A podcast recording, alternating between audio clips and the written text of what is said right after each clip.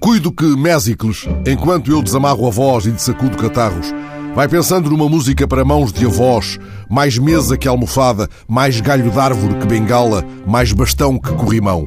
Que ela possa ser agasalho leve quando a minha voz se aconchegar a um poema da Adélia Prado que colhi para hoje, com estas mãos de avô tão pouco experimentado. Quero dizer, olho para as minhas mãos e não vejo senão o agreste indício das artrites. Artrites tristes.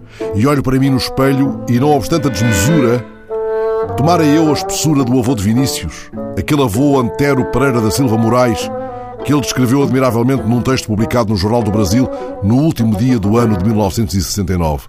O avô comendo cerimonialmente o seu abacate na grande mesa da sala de jantar da casa de Botafogo, antes de mergulhar no seu quarto de leitura, no oratório da avó de Vinícius Menino.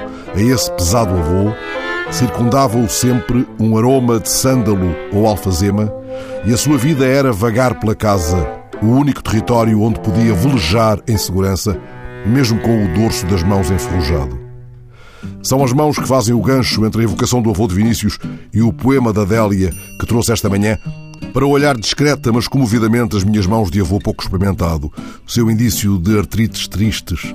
E muito obrigado, meu caro Mésicles, pela música com que aconchegas neste Dia Mundial dos Avós os versos da Adélia. Minha mão tem manchas, pintas marrons como ovinhos de codorna. Crianças acham engraçado e exibem as suas com alegria, na certeza, que também já tive, de que seguirão imunes. Aproveito e, para meu descanso, armo com elas um pequeno circo. Não temos proteção para o que foi vivido. Insónias, esperas de trem, de notícias, pessoas que se atrasaram sem aviso, desgosto pela comida esfriando na mesa posta. Contra todo o artifício, nosso olhar nos revela. Não perturbe inocentes pois não há perdas, e tal qual o novo, o velho também é mistério.